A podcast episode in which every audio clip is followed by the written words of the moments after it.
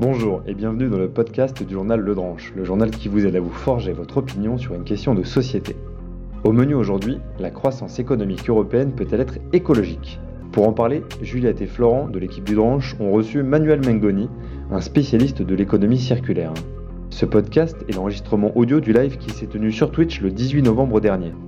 Pour être alerté et participer aux prochaines émissions en direct, abonnez-vous à la chaîne Twitch Le Dranche.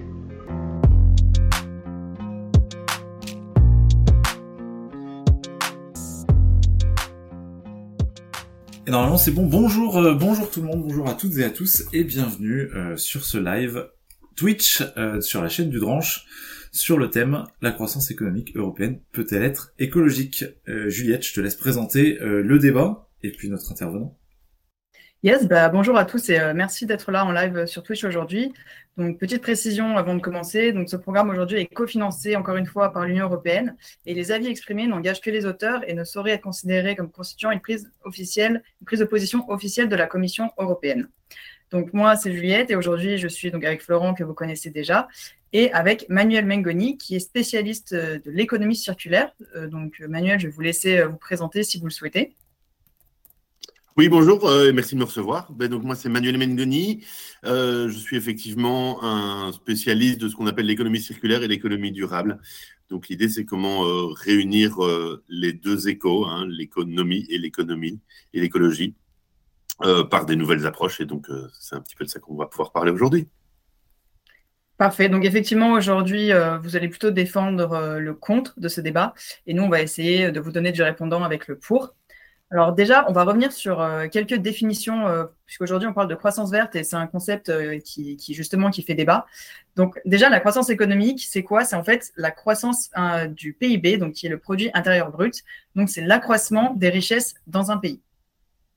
Or, d'après certains économistes, aujourd'hui, on ne peut plus sortir du capitalisme, donc de notre système économique actuel, ce qui veut dire qu'il faudrait l'adapter en fait au changement climatique et aux défis liés à la pollution. Et donc, pour cela, il existe ce principe de croissance verte qui consisterait en fait à pouvoir continuer à vivre euh, avec de la croissance économique tout en veillant sur les ressources et les services environnementaux, sur lesquels repose notre bien-être. Donc ça, c'est une définition de l'OCDE. Or, euh, donc on a des experts qui disent que la croissance verte prend en compte les limites planétaires, donc on reviendra sur cette définition plus tard, et qu'elle serait porteuse d'innovation et d'opportunités pour l'avenir. Donc, euh, globalement, que la croissance verte représenterait le futur de nos économies. Et donc aujourd'hui, c'est vraiment en fait la doxa qu'on retrouve euh, chez les dirigeants mondiaux. Donc c'est par exemple le cas chez Emmanuel Macron, c'est le cas chez Joe Biden, euh, c'est le cas de l'Union européenne où en fait il y a énormément de politiques qui sont adoptées qui vont dans ce sens-là. Donc on peut par exemple citer le Pacte vert européen qui a vocation à transformer l'Union européenne dans une économie moderne qui favorise une meilleure utilisation des ressources et qui garantirait la fin des émissions de CO2 d'ici 2050. Donc c'est quand même assez ambitieux. Et donc, avec ça, on a d'autres fonds, comme par exemple le FEDER ou Next Generation EU, qui sont des fonds de cohésion qui vont en fait servir à, financer pardon, des projets entre guillemets verts dans les régions européennes. Donc, par exemple, euh, ça peut financer euh, de nouveaux bâtiments qui seraient plus efficaces euh, en termes thermiques. Et on a ça donc dans toute l'Europe. Donc, on voit que on a vraiment des stratégies d'investissement qui sont complètement basées sur la finance verte. Or, il y a certains économistes qui en fait estiment que la finance verte n'existe pas. C'est un terme qui fait encore largement débat, euh, notamment parce que les nouvelles technologies proposées ne seraient pas suffisantes pour nous sortir de la crise climatique, et surtout parce qu'on a un problème euh, qui serait central, qui est que la croissance économique est en théorie peut être infinie dans le temps, tandis que les ressources naturelles sont elles en disponibilité limitée sur Terre, et du coup on a forcément une tension là-dessus. Ensuite, il y a une autre critique qui est que le PIB et la croissance du PIB ne prendraient pas en compte les externalités négatives. On reviendra aussi euh, sur cette définition. Et donc, il y a aussi des entreprises qui utiliseraient le prétexte de la croissance verte pour vendre des produits toujours plus, en fait, donc toujours dans une logique capitaliste, sans que ce soit réellement bon pour l'environnement. Donc, si on voit qu'on a des politiques en fait euh, de croissance verte qui permettent d'orienter les investissements vers des projets verts, il y a quand même des interrogations qui se posent euh, sur le greenwashing et sur euh, l'impact vraiment que, ça aura. Donc voilà un peu pour euh, les éléments de contexte. suite à ça, est-ce que Manuel Mangoni, vous voudriez donner votre propre définition peut-être de la croissance verte telle que vous la comprenez en tant qu'expert de cette question? Oui, alors la croissance verte, c'est effectivement c'est cette idée hein, qu'on peut continuer à, produire des ressources et à consommer de plus en plus, qui est le, principe de la croissance, donc d'avoir toujours une augmentation de ces flux financiers euh, et qui sont donc représentés par le PIB au niveau national, tout en limitant notre impact sur la préemption des ressources et sur les rejets au niveau des déchets, donc nos impacts sur l'environnement. Donc ça, c'est l'idée de base de la croissance verte, qui effectivement ben, a à ses limites. Alors, vous avez cité différentes limites. Une première limite qui est euh, la limite du greenwashing et de ben, la, le, la tricherie verte, en fait, le, marketing vert, hein, vendre par du vert. Bon, ça, c'est une limite qui est quand même un petit peu en dehors de notre système de pensée, parce que, effectivement, si on a cette idée de la croissance verte, prenons-la dans son, dans son idée la, plus, euh, la plus pure possible, qui est de serait-il possible vraiment d'avoir une, une, production de biens matériels et de, et de ressources en limitant notre impact sur l'environnement. Et là, effectivement, alors euh, je ne suis pas moi euh, un, docteur en économie et je n'ai pas fait des grandes recherches en économie, mais effectivement, le débat économique euh, bat son plein parce que, a priori, ben, ce ne serait qu'un mythe, c'est un espoir qu'on a pu faire parce qu'on a pu voir ben, dans la transition de nos économies européennes à nous, par toute une série de facteurs, que dans certaines économies, à certains moments précis, eh bien, on arrivait à avoir plus de PIB tout en ayant moins d'impact sur nos ressources on a pu, euh, par rapport aux années 70, on a pu euh, ben, euh, améliorer la qualité de nos rivières, améliorer la biodiversité, avoir moins d'impact sur nos rejets quand on a développé les, énergies renouvelables au début des années, depuis le début des années 2000 etc. et tout ça s'est passé par une conjonction de toute une série de phénomènes qui sont d'abord ben, une tertiarisation de notre économie. Donc on est passé d'une économie très industrielle en Europe de l'Ouest à une économie euh, beaucoup plus servicielle. Donc, on a beaucoup plus de services. Donc, toute notre industrie bah, a été délocalisée par les éléments de la, mondialisation, par les choix qui ont été faits sur le, libre-échange de la mondialisation et les choix euh, économiques qui en ont découlé. Par effectivement le développement de certaines technologies, qui sont les technologies d'énergie renouvelable, notamment, etc., euh, etc. Et par une, aussi par une prise en compte depuis, principalement depuis 72, donc depuis le premier sommet de la Terre donc par une prise en compte des pouvoirs publics, ben, des enjeux environnementaux. Et donc, on a créé ben, des ministères de l'environnement, des, euh, différents, euh, euh, différentes considérations environnementales au niveau des pouvoirs publics, qu'ils soient locaux ou nationaux. Et donc, tout ça a permis, chez nous en tout cas, de ben, continuer à avoir une croissance tout en ayant moins de dommages, en tout cas que la croissance fasse moins de dommages directs sur l'environnement. Ça se révèle donc à un niveau local, sur une période donnée très courte, mais c'est ces pollutions, pour le dire vite, hein, donc ces, rejets et ces préemptions sur les ressources, ben, elles ont simplement été délocalisées à l'autre bout du monde, ou euh, voilà, ou en tout cas elles, atteignent leurs limites. On ne pourra pas, euh, voilà, on ne pourra pas envisager de, de, vivre dans un monde 100% propre si on a de plus en plus de préemption des ressources. Et c'est un peu ce mythe de la croissance verte qui est donc largement remis en question. Et juste, justement, je, on a fait un petit sondage dans le chat euh, pour savoir ce que les gens en pensent a priori. Il y a, je vois déjà que dans le chat, ça parle de couplage ou de découplage, euh, soi-disant entre effectivement euh, euh, croissance et impact. Alors c'est ce que vous disiez. Il y a, il y a plusieurs choses. Il y a la pollution directe euh, locale, c'est-à-dire effectivement typiquement la pollution les rejets dans l'eau, dans l'air, dans les dans la nature, les déchets. Euh, et du coup c'était un peu la question. c'était un peu la question à quel point la croissance est couplée des bah, finalement des impacts environnementaux et notamment parce que je pense que quand il parle de couplage et de découplage, c'est des émissions de CO2 également. Bah, peut-être juste pour commencer, rappeler ce que c'est le découplage parce que c'est pas forcément évident a priori. Oui, tout à fait. Mais euh, en fait, l'idée, c'est de dire quoi? C'est dire qu'en fait, ben, le, les flux financiers d'une part, donc cette augmentation du PIB, cette, croissance économique, c'est en fait un indice de l'activité économique qu'on a euh, sur euh, un territoire donné. D'accord? Et ben, cet indice d'activité économique, elle est aussi liée ben, à des éléments de production d'une part et des éléments de consommation de l'autre. Et donc, un autre indice de l'activité économique, c'est la consommation d'énergie et la consommation d'énergie qui, elle, est reliée à des émissions de carbone, etc., à la consommation de matière. C'est un, autre, un autre indice de ces modifications du système, du système socio-économique dans lequel on vit, d'accord? Donc, il y, a, y a, le prix, le, la consommation d'énergie, les rejets de CO2 et l'utilisation de matière. Et effectivement, il y a l'idée de dire, ben, en fait, euh, nos émissions de CO2 et notre consommation énergétique, elle est directement corrélée à, à nos échanges monétaires et à nos flux euh, de matière et, de, nos échanges. Donc effectivement, historiquement, on retrouve jusque début des années 2000, on retrouve une corrélation directe entre la, croissance économique et les émissions de CO2. Donc, elles sont donc couplées. L'idée, c'est d'envisager de, pouvoir faire un découplage, c'est-à-dire continuer à avoir cette croissance économique, donc cette courbe qui continue à monter, tout en ayant une courbe euh, d'émissions de, CO2 pour prendre sur le, phénomène du changement climatique, mais on peut le prendre sur l'ensemble des impacts environnementaux, qui, euh, elle, diminuerait. Ce sera un, ce qu'on appelle un découplage absolu. Donc, l'économie continuera à croître et les émissions de CO2 décroiraient. Ce qu'on observe, c'est un découplage qu'on appelle relatif.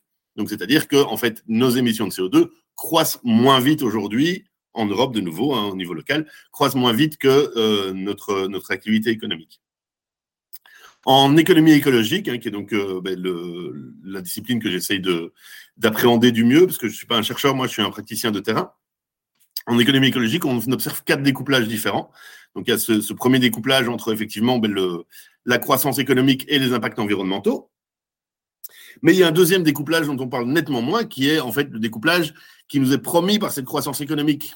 Toute l'idée de la croissance économique derrière, c'est de dire ben, si on a une meilleure croissance économique, on aura plus de, matière, plus de services, on aura plus d'activités, on aura tous plus de travail, parce que donc c'est lié aussi à des effets de production et donc à un marché du travail. Et donc grâce à ça, on aura tous plus de bien-être, on aura tous plus accès à des biens et des services, plus de liberté plus de bien-être.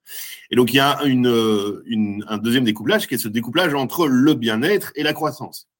À partir de quel moment les, euh, les indicateurs, ce qu'on appelle les indicateurs de bien-être ou les indicateurs de bonheur, suivant les différentes écoles qui existent, euh, desquelles on pourra reparler, ben, peuvent être découplés, elles, de, la croissance économique pure. Donc, qu'est-ce qu'on veut si on veut Est-ce qu'on veut un, une augmentation, une croissance de notre bien-être, de notre, qualité de vie, ou est-ce qu'on veut une, croissance purement de, euh,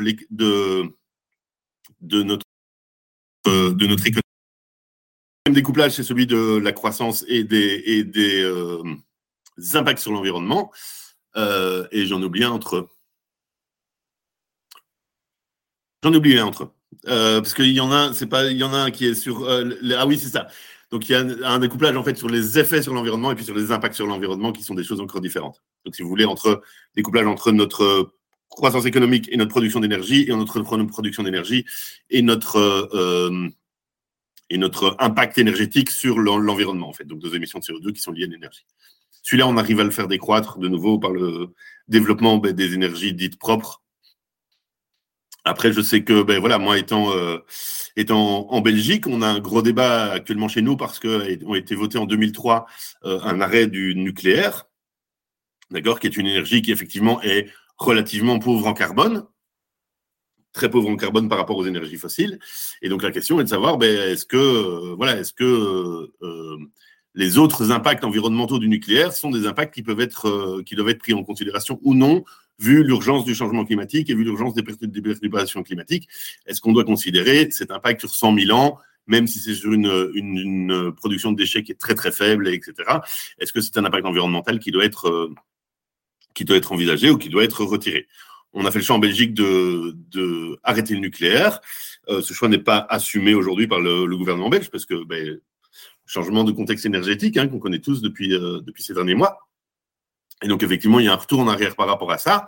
Mais euh, la question, en fait, de la production d'énergie est très importante par rapport à ces, à ces différents types d'impact. Voilà. Ça va pour cette notion de couplage J'ai été clair? Je pense que c'était assez clair. N'hésitez pas à nous dire hein, dans le chat si vous voulez des définitions plus, plus pointues, mais je pense que c'était assez clair. on verra ce que disent les auditeurs. Euh, mais c'est vrai que la question de l'énergie, elle est, elle est, très intéressante et bah, vraiment centrale. En ce moment, je pense qu'on le vit presque tous, même euh, dans notre quotidien. Et c'est vrai que, bah, par exemple, l'Union européenne est assez, euh, alors peut-être pas ambiguë, mais il y a toujours des questions qui se posent justement sur la stratégie environnementale, parce que, par exemple, dans la taxonomie européenne, qui permet de définir quelles actions sont vertes ou pas. L'Union européenne estime par exemple que l'utilisation de gaz et l'utilisation d'énergie nucléaire serait bonne pour l'environnement. Et euh, donc, moi, je suis pas là pour dire si c'est bien ou si c'est pas bien, mais en tout cas, euh, ce qui est certain, c'est qu'il y a par exemple des écologistes qui sont contre le nucléaire, bah, comme en Belgique ou en France, on a des mouvements assez forts euh, qui vont dans ce sens-là. Et du coup, ça pose aussi la, question de comment en fait on détermine ce qui est une bonne énergie ce qui est une énergie verte, selon quels critères. et c'est vrai qu'à ce niveau-là, la question du nucléaire a l'air d'être vraiment une question insolvable, j'ai envie de dire, parce que bon, ça fait des décennies qu'on en discute. vous avez aussi parlé de, différentes manières de mesurer l'économie.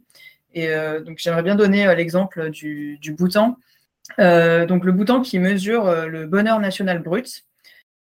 Donc plusieurs questions que vous me posez. D'abord sur effectivement sur la problématique des indicateurs. Je pense que c'est une problématique centrale. Donc aujourd'hui, l'indicateur de santé d'un pays, eh bien l'indicateur de sa croissance et de ses différents flux économiques. Et uniquement celle-là, on ne mesure pas d'autres choses. Ou en tout cas, on, voilà, on, mesure d'autres choses, mais on les mesure à côté. Hein. L'INSEE, chez vous euh, euh, mesure certains autres paramètres, mais pas de, on n'en fait pas la promotion. Enfin, on on ne se base pas là-dessus pour euh, avoir une idée de la santé de la santé d'un pays.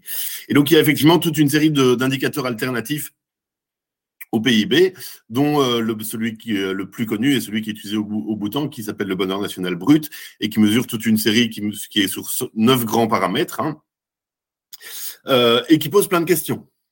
Alors, la première question, en tant ben, que scientifique de ces recherches, c'est jusqu'à jusqu'à quelle, dans quelle mesure euh, l'État, la société peut euh, euh, s'ingérer dans et définir ce qu'est le bonheur, parce que le bonheur de Florent ne sera pas le même que votre bonheur à vous, ne sera pas le même que mon bonheur à moi.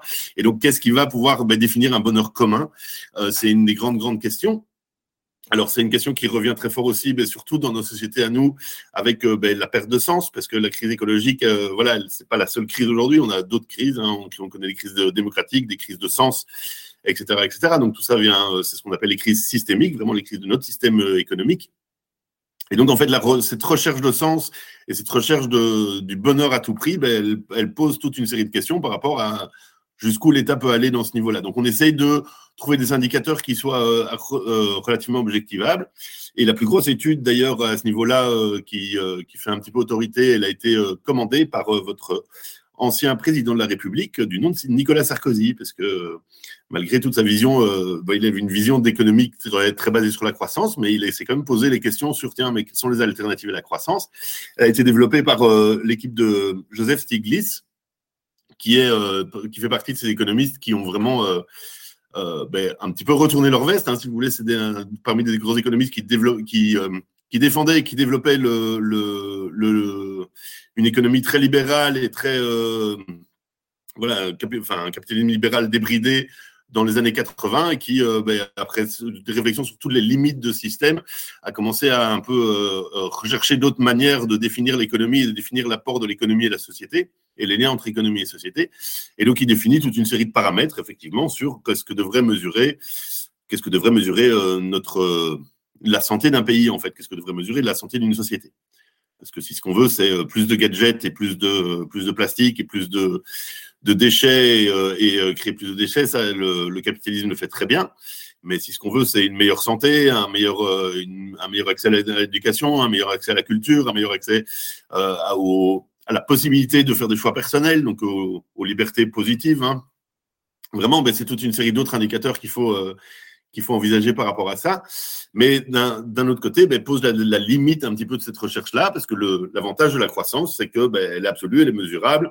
Voilà, on sait qu'on a tous euh, un PIB euh, moyen par habitant euh, et on peut mesurer qu'il est réparti de telle et telle manière dans, la société. Donc on peut mesurer à la fois la, richesse, la richesse globale et à la fois comment est-ce que cette richesse est répartie dans la société et les inégalités par rapport à ça. Donc, ça, c'est des choses qui, qui, sont très objectivables.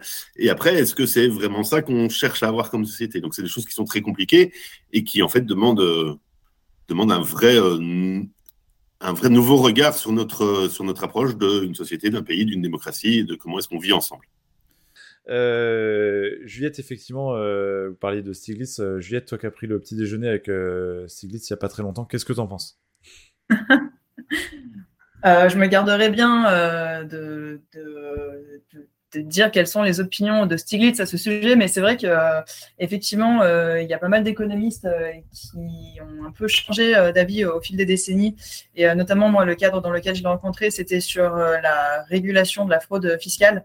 donc effectivement, on avait des économistes ultra-libéraux dans les années 80, pour ceux qui ne le savent pas, qui prenaient en fait une sorte de bah, que l'État ne fasse pas grand-chose, en fait, simplement au niveau régulation et que les marchés financiers, notamment, s'autorégulent. Et aujourd'hui, on passe effectivement plus à, des économistes. bon, même si c'est encore très mitigé, mais qui disent que non, au contraire, il ne faut pas du tout laisser les marchés s'autoréguler, qu'il faut aussi des garde-fous. Et ben en fait, je pense qu'on peut dire qu'on a peut-être un peu aussi la même chose sur l'environnement, qu'on se rend compte de plus en plus qu'on a besoin de l'intervention étatique, voire supra-étatique. Euh, donc il y a déjà beaucoup de choses euh, qui ont été euh, évoquées. Il y, a une chose justement sur tous les principes économiques liés à ces principes économiques sur lesquels j'aimerais revenir, qui est l'idée de décroissance, qui est souvent évoquée notamment en France, j'ai l'impression.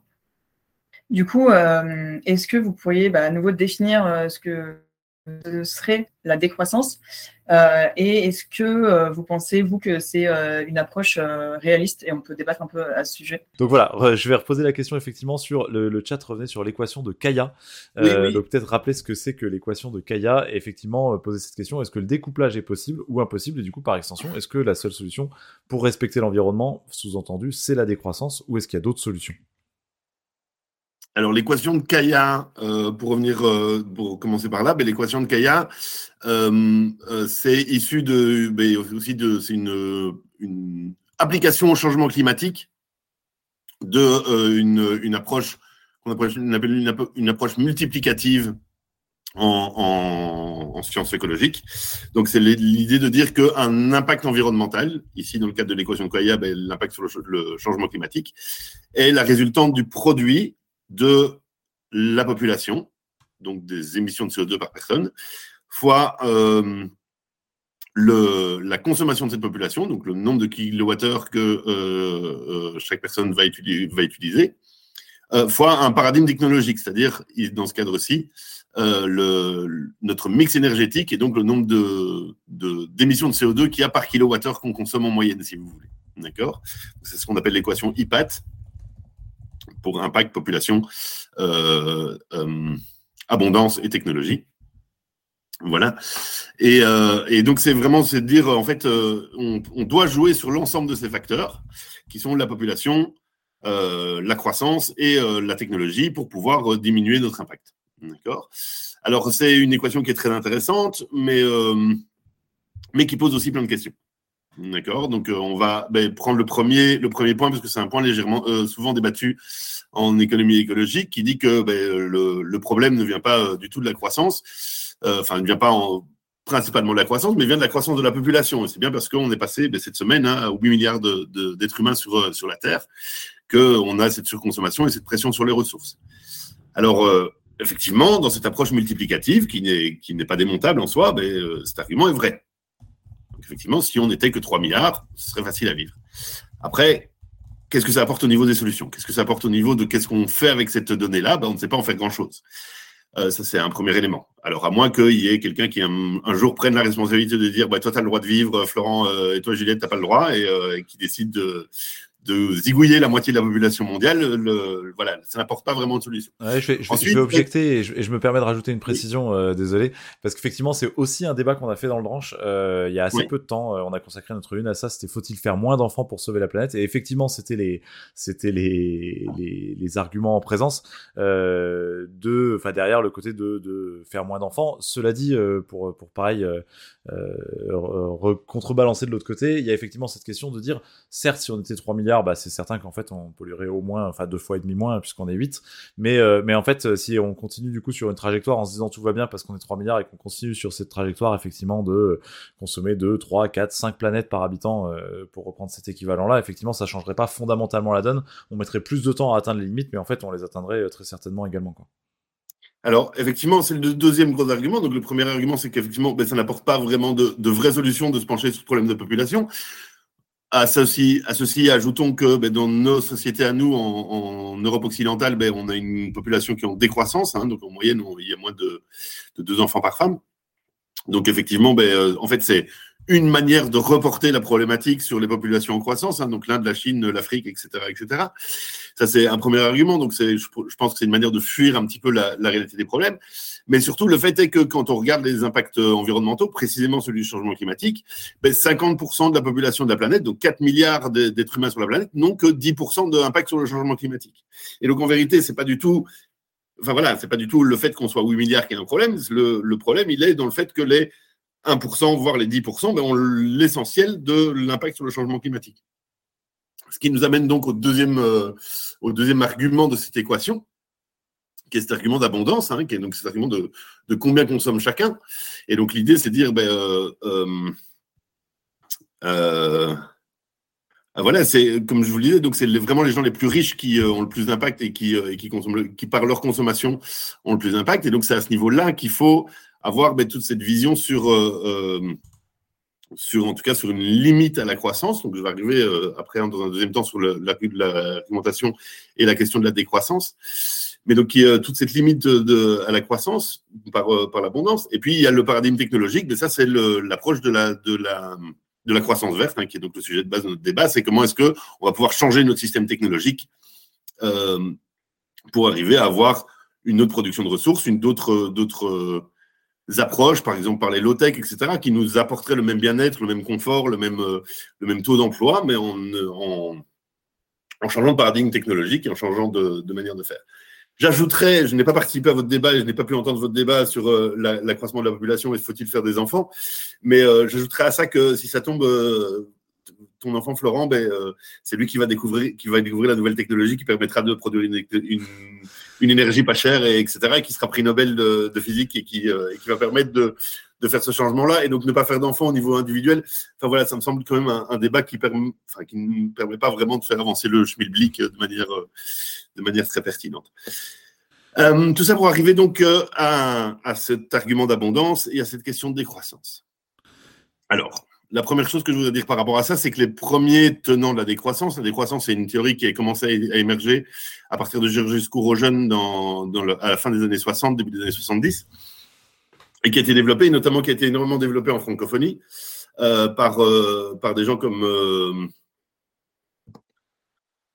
Bref, comme je ne vais pas revenir sur le nom, on, retrouvera le nom, effectivement. Je vais pas longtemps. Enfin voilà, qui a été, qui a été euh, défendu effectivement par, euh, bah, par beaucoup de francophones euh, et beaucoup de beaucoup d'approches latines, et puis après par, par des gens plus de, des universités d'Europe du Nord. et il a toujours été clairement affiché que le mot décroissance est un mot qui est là pour faire, c'est un peu un marketing du principe, si vous voulez. C'est un peu une manière de de contrebalancer cette idéologie de croissance et de contrebalancer cette vision unique euh, du fait que c'est la croissance qui nous permettra à tous de, vivre mieux et de vivre, euh, et de vivre en, plus, belle harmonie et d'avoir une, meilleure société.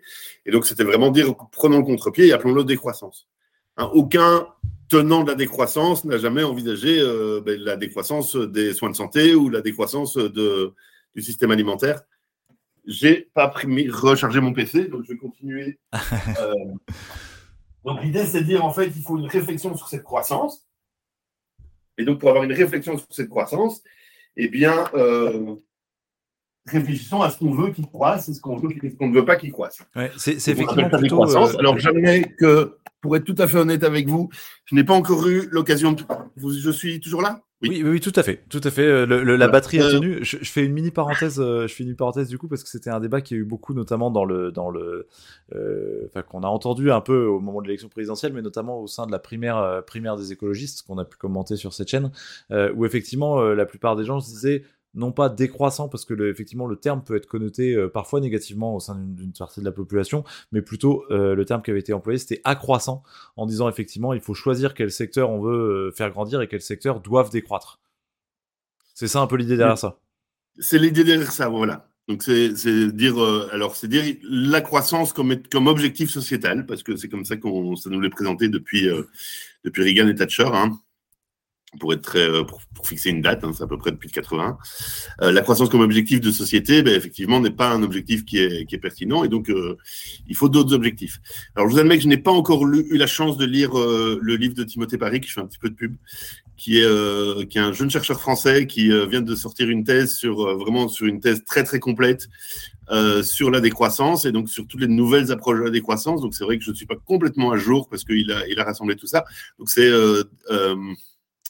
Décroître ou mourir, je crois que c'est le titre de son ouvrage. Voilà, Timothée Paris, si un jour vous avez l'occasion de pouvoir l'interviewer, euh, très dynamique et très très chouette, euh, vraiment quelqu'un de très bien qui, euh, qui, travaille sur tout ça. Mais où effectivement l'idée c'est de dire, ben, cette croissance économique, elle a des limites. Dans tous les cas, elle a des limites. Tout système, tous les systèmes naturels, quels qu'ils soient, euh, que ce soit notre corps, que ce soit la famille, que ce soit une forêt, que ce soit euh, tous les systèmes naturels, ils ont une phase de croissance, et une phase de croissance qui peut même être très rapide et très importante, et puis une phase de stabilisation. Hein, en tant qu'être humain, ben, on a une croissance de, notre corps, et puis après, on fait croire d'autres choses. On fait croire notre euh, réseau social, on fait croire notre intelligence, on fait croire notre capacité de compréhension du monde, mais on n'a plus une croissance physique de notre, de notre système. D'accord? C'est la même chose pour une forêt qui, elle, croît en volume et puis après, elle croît en diversité, elle croît en. etc. etc. mais elle n'a plus de, de croissance de volume de matière qui est produite. D'accord? Donc tous les systèmes naturels fonctionnent comme ça. Et donc, effectivement, à un moment, il faut une limite à cette croissance.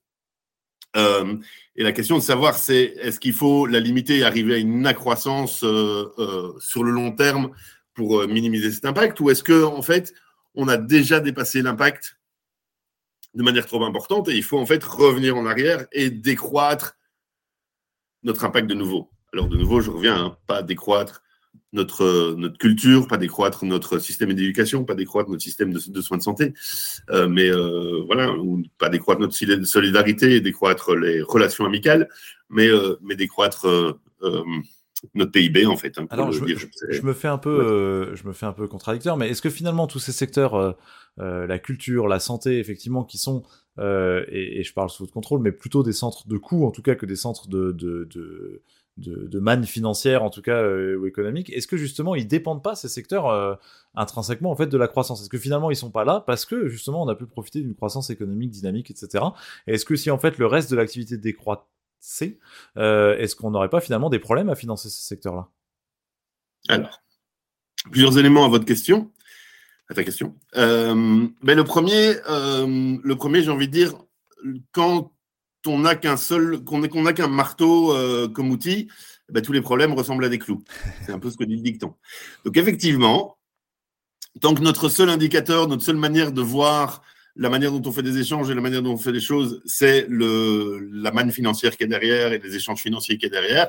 Alors effectivement, ces secteurs sont énormément dépendants euh, ben, de, de, la capacité de, euh, de les financer de manière classique. D'accord? On n'est plus. Voilà, je ne vais pas revenir sur des, grandes théories politiques, du temps, que je me perdrai très vite. Mais euh, il y, a, y, a, toute une série d'autres outils qui permettent de, ben, de, de, faire vivre la santé. Hein, D'accord? On, on a par exemple le, fait que de n'avoir qu'une santé curative, une santé donc on ne prend pas soin de la santé en amont, on la prend soin de la santé en aval, est une très très bonne chose pour le système de croissance. D'accord? Prévenir les soins de santé. D'accord? Je prends l'exemple euh, l'exemple qui est relativement connu, en tout cas dans, dans, les milieux où on réfléchit là-dessus, c'est le, la, les soins de santé traditionnels chinois. Ben, vous payez votre, vous payez votre médecin, vous rémunérez votre médecin jusqu'au moment où vous étiez malade. Quand vous tombez malade, votre médecin vous venez en aide. Et donc, tant que vous n'étiez pas malade, c'était ben, c'est un peu le principe de l'assurance santé. Hein. On a un peu repris ça, mais maintenant, on ne payait le médecin que jusqu'au moment où on était malade. D'accord? Il y a mille manières d'envisager la rémunération de la santé, d'envisager d'autres systèmes de, de flux économiques, pour le dire comme ça. D'accord? Euh, Il y a l'économie, il y a d'autres, il y a d'autres systèmes que le système de l'échange direct. Hein. donc, notre santé est basée sur un système de redistribution qui est centralisé. Il y a les systèmes, voilà, il y a d'autres systèmes de de symétrie, euh, de symétrie des échanges, etc., etc. Donc il existe d'autres manières d'envisager l'économie, mais effectivement, comme ben, la pensée globale depuis, euh, je le disais, depuis les années 80, et la pensée unique en fait depuis les années 80, c'est que il faut plus de croissance économique. Ben, on n'appréhende pas ces outils pour réfléchir nos, nos problématiques, nos problématiques actuelles. Ça, c'était une première partie de, de, réponse. La deuxième partie de réponse que je voulais apporter, c'est voilà, moi, je suis, euh, j'ai une activité principale de formateur, donc je forme les gens à, l'économie durable et à, la nouvelle économie, à l'économie circulaire. Et euh, souvent, ben, euh, lorsque, j'ai des nouveaux groupes, j'entends très souvent ces phrases de oh la croissance c'est mal, voire même l'économie c'est mal. Et, ça, c'est des choses qui me posent beaucoup de questions, parce qu'en fait, c'est aussi se tromper de problème. Donc effectivement, la croissance en soi n'est pas quelque chose de mal. Il a fallu une croissance pour qu'on ait une certaine. Il a fallu, comme je le disais, dans un système, un système, il a toujours une croissance qui peut être plus ou moins rapide, tous les systèmes. Il a fallu une, croissance pour qu'on puisse avoir ben, une capacité d'innovation, une capacité de réflexion, une capacité. En fait, on ne pourrait pas se poser cette question-là si on n'avait pas eu de la croissance. La croissance, c'est aussi ce qui a amené de passer notre euh, espérance de vie d'une moyenne de 40 ans à une moyenne de 80 ans, en faisant en sorte qu'un euh, enfant sur deux ne, ne meure pas. Et je vous admets que moi, je suis relativement content qu'on ait développé un système qui fait que je n'ai pas eu me poser la question de savoir si mes enfants allaient mourir avant l'âge de 5 ans ou pas, parce que je savais que la probabilité était très faible. Enfin voilà, on, a, développé toute cette série de choses et c'était quelque chose de nécessaire. D'accord? Je ne pourrais pas, moi, faire le métier que je fais aujourd'hui s'il n'y avait pas euh, des ordinateurs, s'il n'y avait pas une, euh, des moyens de communication, s'il n'y avait pas, etc., etc.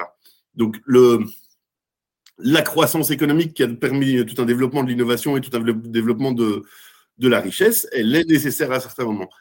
Euh, pour en revenir au niveau, euh, donc ça c'est sur notre historique, mais aussi au niveau mondial, on ne peut pas envisager de nouveau, on ne peut pas envisager une, décroissance, une accroissance, une autre, un autre regard sur les échanges économiques de manière globale. Les, euh, les, pays, les pays les plus pauvres ont besoin encore de développer une croissance économique. Ils en ont besoin parce qu'ils ont besoin d'accès à la nourriture, à des soins de santé, euh, à, l'eau potable, à des, services de base. D'accord? Donc, moi, l'approche que je privilégie le plus, c'est euh, l'approche de Kate Raworth, qu'elle appelle l'économie du donut, et qui dit qu'en fait, l'économie est quelque chose qui doit être limité, qui doit être euh, contenu entre deux limites. Un plancher, ce plancher qui est ben, un, un, minimum de services de base qui doivent être apportés à la population et apportés aux gens, donc euh, l'accès, enfin voilà, l'accès à toute une série de, services de base, et un plafond qui sont euh, les, limites planétaires, donc les limites de notre système environnemental à pouvoir, euh, à pouvoir nous permettre de perdurer. Donc il faut avoir une économie qui soit non destructrice, voire régénérative, donc qui permettent de ne pas dépasser ses limites, voire de réparer les dommages qui ont déjà été faits. on, a, on, a, fait effectivement une, une infographie sur la, la, théorie du donut dans le numéro du Dranche du mois de mai, effectivement, sur une double page. Donc, euh, donc voilà, les lecteurs du Dranche, les habitués du Dranche, en tout cas, connaissent bien, euh, connaissent bien ça. Euh, le chat nous dit on produit 1,5 fois la nourriture pour l'ensemble de la population mondiale. On n'a pas besoin de plus de croissance, mais de moins d'inégalité. Ça pose aussi la question de la répartition des richesses. moi, il y avait quelque chose que j'avais envie d'opposer. De, il y a un graphique qui a été euh, publié, je crois, par le Financial Times euh, et qui a beaucoup fait parler, effectivement, euh, notamment dans ce milieu-là, qui était un, graphique où il mettait de mémoire une quinzaine de pays avec des courbes. il y avait les courbes en, bleu de la croissance du, du, du P du GDP, euh, donc je sais plus si c'est PIB ou PNB, euh, et euh, en rouge la croissance des, des émissions de CO2. Alors en plus corriger effectivement des, des importations et qui montrait en fait à quel point une quinzaine de pays en fait avaient réussi à découpler l'un et l'autre, parfois dans des proportions euh, assez importantes, parfois beaucoup moins. Euh, et du coup, ça avait relancé effectivement ce débat sur la croissance verte. En gros, ce que, ce que voulait montrer par ce graphique, qui est forcément orienté, mais, mais le, le, Financial Times, il voulait montrer qu'en fait, bah, c'était possible de découpler les deux, et que peut-être en fait, c'était pas forcément une question fondamentale d'arrêter de rechercher la croissance, mais peut-être d'accélérer effectivement sur ce, sur ce découplage. je sais pas si vous aviez vu passer ce graphique déjà ou pas. Et, oui, tout à fait, je vois même très bien de quelle étude vous parlez. Hein. Donc, c'est une étude euh, qui concerne l'économie anglaise entre, euh, si j'ai bon souvenir, c'est 2001 à 2016. D'accord? Et qui, en fait, qui est le parfait reflet de ce que je vous disais en introduction, qu'effectivement, le, le découplage à un niveau très local euh, sur une certaine temporalité est quelque chose de possible, quelque chose qui se fait et qui se fait tout à fait très bien dans nos, dans sociétés à nous. Nous avons déjà tout le confort et la richesse et on passe donc d'une part à une, économie qui est nettement moins industrielle et d'autre part à une économie qui, est, qui effectivement profite des technologies renouvelables. D'accord? Mais ces technologies renouvelables, elles, sont très gourmandes en ressources aussi. Hein, donc vous allez avoir la chance, euh, je ne sais plus dans quelle région française, mais de d'ouvrir la plus grande mine de lithium euh, européenne euh, dans peu de temps. Donc effectivement, ben, pour produire des panneaux photovoltaïques, pour produire des batteries, il faut du lithium. En, en, Auvergne, il me semble, si je me souviens bien. Voilà, c'est ça, tout à fait. Il faut toute une série de ressources, et donc à un moment, ces ressources, elles auront une finitude aussi. Et donc, effectivement, investir aujourd'hui sur euh, ben, une consommation d'énergie qui va continuer à croître, en sachant que pour ça, pour pouvoir ne pas euh, brûler du charbon ou, euh, construire des centrales nucléaires à tout va, parce que, parce que ça a aussi ses limites, même si les limites du nucléaire, il faut les discuter autrement.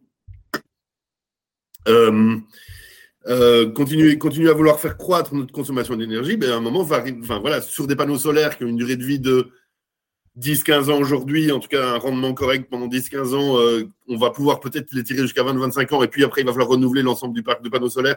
Enfin, je veux dire, c'est un serpent qui se mord la queue, et ça ne permettra pas de, de sortir du débat. Euh, alors, je voudrais quand même réagir sur effectivement le fait qu'on produit une fois et demie le nombre de calories nécessaires euh, pour nourrir la planète et qu'il y a un problème de répartition. Ok, je suis d'accord avec ça, mais une fois qu'on a dit ça, ben, ça ne change rien au fait que euh, ben d'abord, euh, la distribution, elle ne se fait pas. Le, les, ressources, euh, les ressources alimentaires, elles sont dépendantes aujourd'hui de, de spéculation sur le marché. Donc, si elles n'arrivent pas, ben, c'est aussi parce qu'il y a, y a tous des jeux de, de, de garde et de, jeux de prix, d'offres et de demande.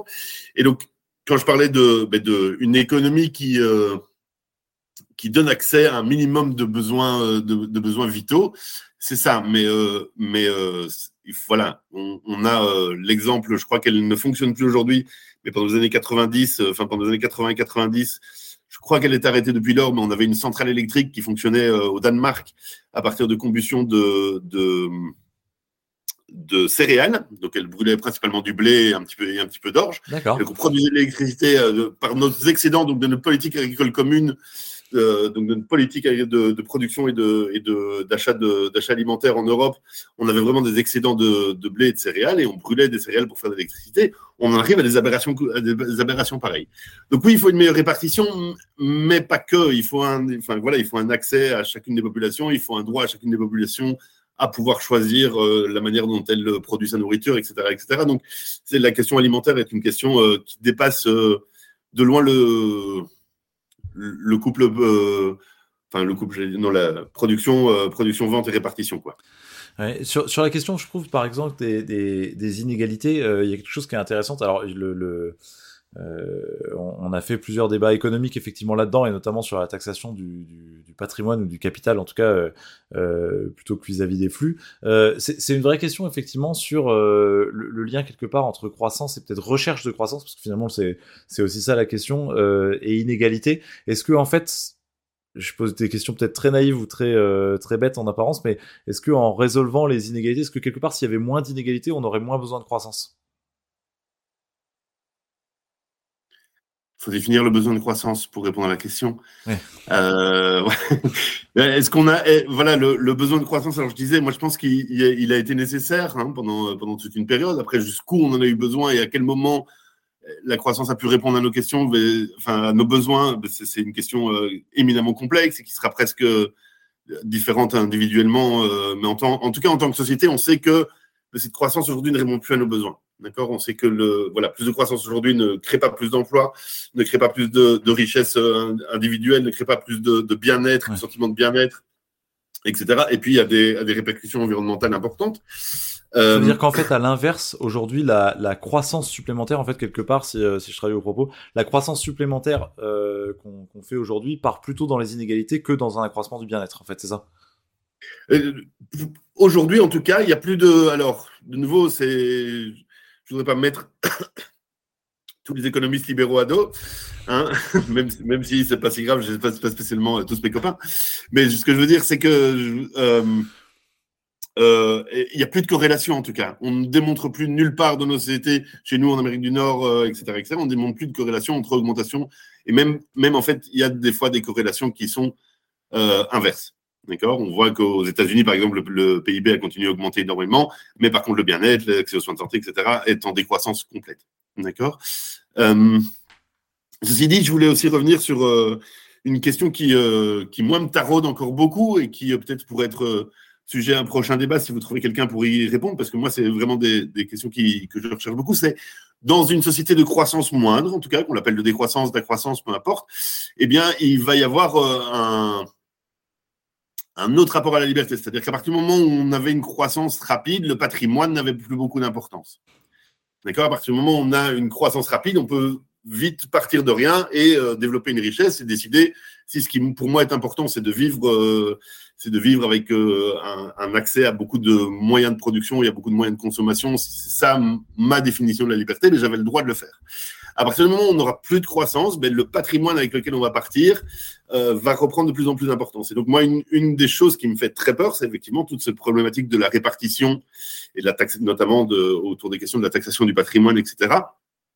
Parce que si on veut une société accroissante ou décroissante, eh bien, il ne faudrait pas qu'on revienne non plus à une société de caste, hein, où on est dans une famille pauvre et on, donc on, termine dans une famille pauvre et, inversement parce que, parce que ce rapport entre patrimoine et, et, euh, et, gain va être complètement inversé à partir du moment où il n'y a plus une croissance rapide.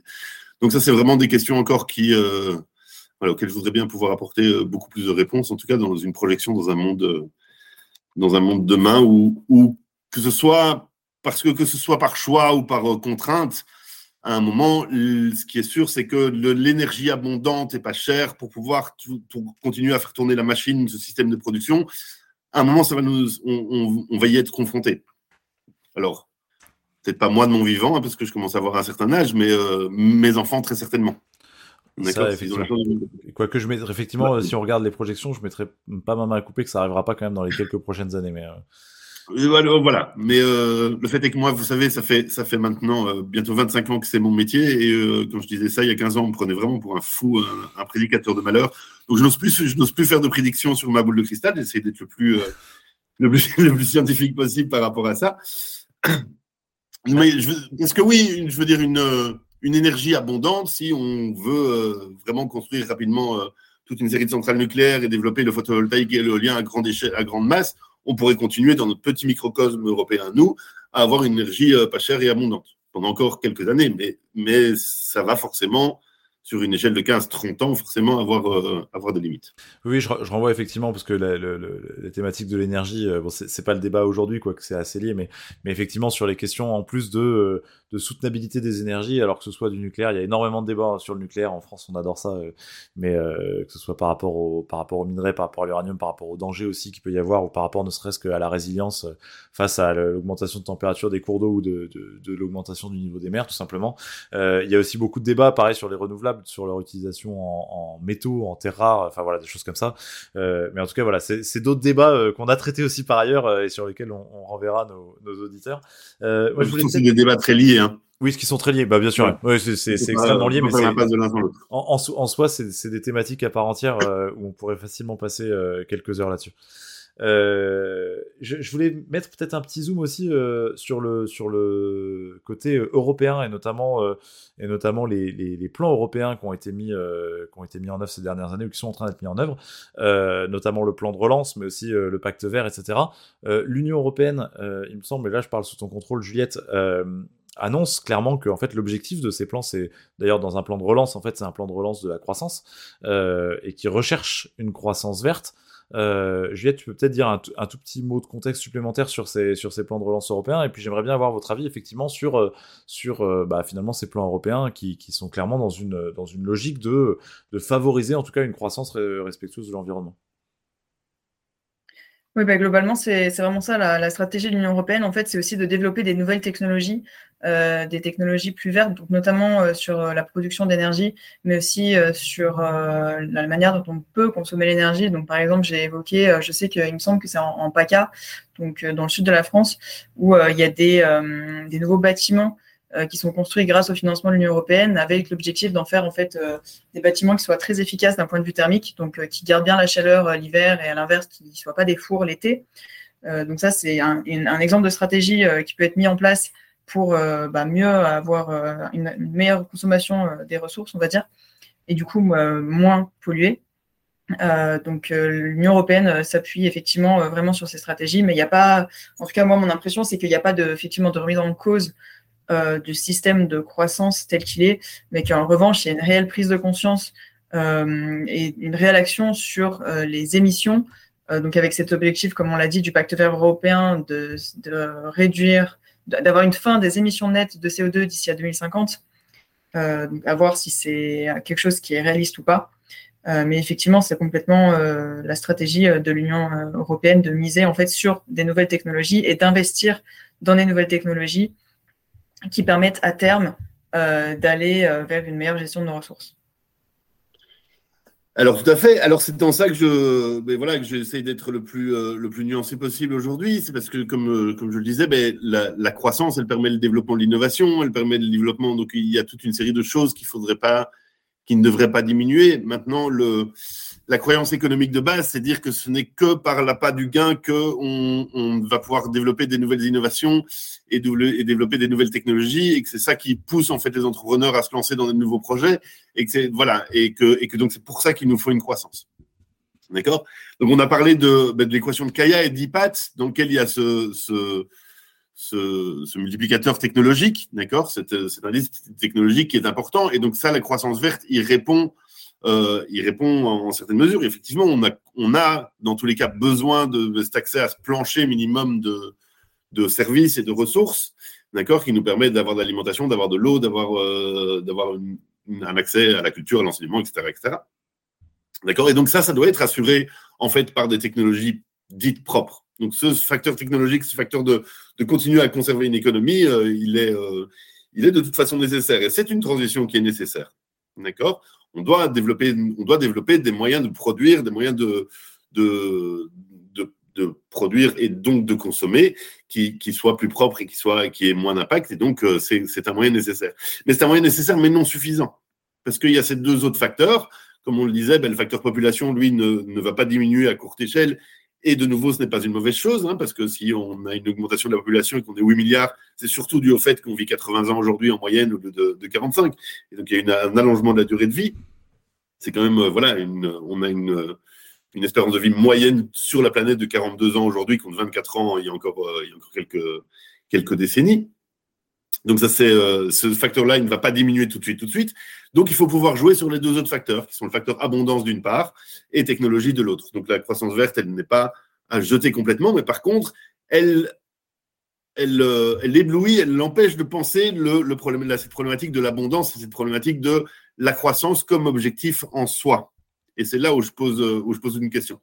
Après, ce qui est intéressant, Juliette, dans ce que tu disais dans les L'approche européenne, c'est que tu nous as parlé ici d'un bâtiment ben, sobre en énergie, donc qui en fait ne demande pas des gros développements technologiques, et un, bâtiment sobre en énergie qui n'a plus besoin de chauffage et qui n'a plus besoin de système de refroidissement, ça c'est purement de l'approche de la sobriété et donc de la décroissance quelque part. D'accord? Donc effectivement. Ce que j'ai peut-être oublié de préciser, c'est que l'économie circulaire fait également partie euh, de la stratégie européenne euh, en termes de croissance verte. Donc il y a aussi la question de est-ce que l'économie circulaire, ça rentre ah, on t'a perdu. Ah, alors Juliette, oui, on t'a perdu. Je te confirme qu'on t'a perdu. Euh, on a perdu le son. Mais je vais, je vais euh, compléter du coup. Est-ce que l'économie circulaire, en fait, euh, va déjà contribuer à la croissance? C'est une, une, vraie question. Et puis finalement, est-ce qu'elle rentre dans cette, dans cette recherche de croissance prioritairement ou d'abord dans, dans cet objectif de, de moindre, de moindre impact?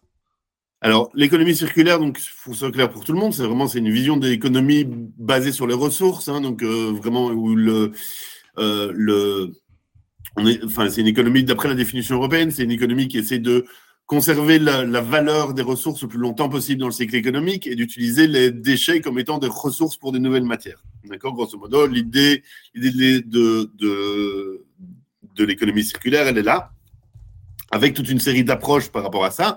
Ben, L'approche qui est la plus développée chez nous, c'est le recyclage. D'accord? Et le recyclage, c'est vraiment ce qui permet, après utilisation finale de la matière, de reprendre le déchet et d'en faire de la nouvelle matière première. Seulement, c'est un, un, processus de recyclage mais qui, a, qui a énormément de déperdition. On a besoin d'énormément d'énergie, énormément de, de capital aussi pour retransformer ce déchet en nouvelle matière première. Et donc l'économie circulaire au sens large essaie de miser sur toute une série d'innovations qui sont, oui, des innovations techniques, mais aussi des innovations organisationnelles, des innovations de marché, des innovations de, de manière de produire, vraiment de business model, sur comment faire a priori en sorte que euh, qu'une production ne génère pas de déchets, ne génère pas d'impact. D'accord? Et dans ce sens-là, ben, conserver la valeur de la matière le plus longtemps possible dans le système économique, hein, c'est la première partie de la définition européenne de, l'économie circulaire. C'est vraiment dire, ben, quand je produis quelque chose, il faut qu'il ait une durée de vie longue, il faut que cette vie soit le plus utile possible. D'accord? Je prends souvent l'exemple de la maison. Hein, quand on achète une maison, un, habitat en général, ben, on l'achète. Euh, donc c'est quelque chose qui est très intense en, matière. Hein. Le bâtiment, c'est un, des, un des, secteurs les plus intenses en, matière chez nous. Euh, ben c'est une maison en général, on l'achète, on est, je dis en général, je sais bien que ça ne vaut pas pour tout le monde, etc. Mais en général, la demande, c'est un jeune couple qui a, qui a besoin de s'installer, qui n'a pas beaucoup de capital en plus pour pouvoir s'installer, et puis qui, de nouveau, en général, va avoir des enfants avec une famille qui s'agrandit et donc va avoir besoin de plus d'espace. Et puis au bout de 15-20 ans, ben, ces enfants vont partir de la maison, de nouveau en général. D'accord? Et donc le, besoin d'espace va être différencié. Or, le bâtiment n'est pas conçu à la base pour ces changements de besoins et ces changements d'usage. On peut réfléchir le bâtiment pour qu'il soit modulaire, pour qu'il soit, euh, euh, euh, pour qu'il puisse répondre aux différents besoins dans le temps d'une famille. On peut aussi envisager le bâtiment pour qu'il soit qu'il soit réparable pour que quand on ait des travaux, des modifications à faire sur la toiture, sur l'isolation, etc., ben, qu'on ne doive pas démonter l'ensemble du bâtiment, etc. On peut aussi construire le bâtiment pour que, une fois qu'il arrive en fin de vie, parce que d'une manière ou d'une autre, il arrivera en fin de vie, même si on le construit qui dure, plus, qui, qui, dure plusieurs décennies, voire plusieurs siècles, il arrivera un jour en fin de vie, ben pour que sa fin de vie ne génère pas, de, nouveaux, euh, de nouveaux déchets, etc., etc. Donc, il y a toute une série d'approches qui peuvent se mettre par rapport à ça. Et il y en a encore beaucoup d'autres autour de, en fait, tous les services que rend le bâtiment, qui doivent être différenciés de, de ce qu'est le bâtiment. Mais voilà, je vous ai pris les plus illustratives. Donc, il y a cette approche vraiment au sens large de, de ce qu'est l'économie circulaire, qui, effectivement, ben, de nouveau, peut être prise comme un développement technologique qui nous permet de consommer, mais de toute façon, on a ce plancher de, minimum de besoins que l'économie doit couvrir, qui doivent être couverts par une manière de production, et donc autant que cette production soit le plus propre possible, mais qui peut aussi être pris comme une manière de dire, bah, vu qu'on fait de l'économie circulaire, vu qu'on fait du recyclage et qu'on et qu'on prend soin de nos déchets, ben, on peut continuer à croître et avoir autant de, de consommation dont on a besoin. Et ne vous souciez pas, monsieur, dame, de votre consommation. De toute façon, on recycle nous derrière. Et c'est un petit peu aussi, ben voilà, les limites en tout cas du modèle de l'économie circulaire. Et donc, tant qu'il permet de, de continuer à produire entre ces deux limites du donut, euh, l'économie circulaire, c'est quelque chose de génial. Mais comme pour la croissance verte, ça ne doit pas être une, une excuse à toujours plus de croissance, à se voiler la face sur le fait qu'il y a une limite globale au système. Alors, je ne sais pas si on a retrouvé Juliette. Vas-y, tu vas tester. Euh. Alors, est-ce que vous m'entendez? C'est bon. Oui. Ah, ben nous, c'est dans le c'est là-bas. C'est dans, le, chat. Décidément, on, a, on, a, eu plein mal de problèmes de micro. On a, on, a, on a tellement de problèmes de micro sur cette chaîne assez régulièrement qu'on a, qu'on a même fait une émote, euh, le micro, qui est, qui est sans doute une, des plus utilisées. Euh. Euh, Juliette, on, on, va pas tarder à approcher de la fin de ce live. Euh, J'espère qu'on a couvert la, la, plupart des points, mais je te laisse, je te laisse les mots de la fin en tout cas. Ok, bah, je sais pas si on a fait toutes les questions du chat. J'ai l'impression que oui. Euh, en tout cas, bah, peut-être Manuel, est-ce que vous voulez euh, ajouter quelque chose que vous n'avez pas pu dire avant qu'on conclue euh, vraiment? Oui, si j'ai une chose à rajouter, c'est voilà quelque chose qui, alors qui est, qui me paraît vraiment important. C'est, je pense que la question la question écologique, comme on le sait, c'est une question qui nous concerne tous, mais au-delà de ce que disent les médias, c'est une question qui dépasse largement la responsabilité individuelle en tant que citoyen consommateur. D'accord, c'est vraiment une, problématique euh, globale, économique sur vraiment l'ensemble de notre système. Et donc, euh, euh, voilà, si je pouvais dire qu'une chose, c'est ben, réfléchir à ce qui fait, ce qui font nos valeurs au sens propre. Donc, comment est-ce que je gagne et comment je dépense de l'argent est la chose la plus importante qu'on peut faire si on veut vraiment réfléchir à cette problématique, à cette problématique environnementale. Et donc, je, ne peux qu'inviter tout le monde à à développer son métier en se disant tiens moi j'ai envie de faire un métier qui euh, qui régénère la planète. Je pense que c'est le bien plus important que de dire ah tiens je vais, euh, je vais, moins consommer ou je ne vais pas consommer tel ou tel produit ou je vais euh, je vais aller au magasin bio. Enfin voilà. C'est je ne dis pas qu'il ne faut pas le faire non plus aller au magasin bio mais c'est beaucoup plus important de se dire tiens comment est-ce que je vais moi produire de l'argent pour la produire de l'argent pour ma vie et pour et pour remplir ma vie tous les jours. Et donc c'est cette problématique économique et donc je peux inviter tout le monde à, réfléchir à ça. C'est voilà, si j'avais un mot de conclusion, ce serait celui-là. Bah, je vous remercie beaucoup pour l'invitation. Bah, merci à vous. Je vais, je vais enchaîner parce que d'ailleurs c'est euh, drôle que vous disiez ça. La, la toute première stagiaire euh, qu'on a accueillie au, journal Le Dranche, euh, par la suite, après être passée par chez nous, elle a effectivement monté bah, son entreprise aujourd'hui qui s'appelle Les Pépites Vertes. On en profite pour lui faire une petite pub, mais et qui dont le but est précisément de faire ça, c'est-à-dire de montrer en fait des des, euh, bah, de montrer tout simplement des, des, des, personnes qui ont créé, inventé ou trouvé en tout cas des métiers euh, qui répondent à ça, euh, bah, précisément, précisément effectivement pour, pour inspirer les gens et pour les inciter à avoir des, des métiers qui, bah, qui répondent tout simplement à cet objectif. Voilà, ce sera. du coup, merci beaucoup pour cette recommandation. merci d'avoir d'avoir pris ce temps-là. Euh, je rappelle que du coup ce podcast était financé euh, par l'Union européenne dans le cadre d'une grande série de débats euh, du Dranche sur sur les questions économiques notamment et la politique de cohésion de manière plus large. que les propos tenus ne reflètent pas forcément la position de l'Union européenne, mais que justement et c'est ça ce qui est intéressant et ce qui nous intéresse, c'est que ça permet de faire vivre le débat autour de ces questions-là. Et donc je rappelle effectivement que c'était un podcast qui était fait par le journal Le Dranche que vous pouvez retrouver sur ledranche.fr. Euh, ou en version papier si vous êtes abonné. Merci beaucoup, euh, un immense merci pour cette session et à très vite. Merci à vous, au revoir. Merci à tous.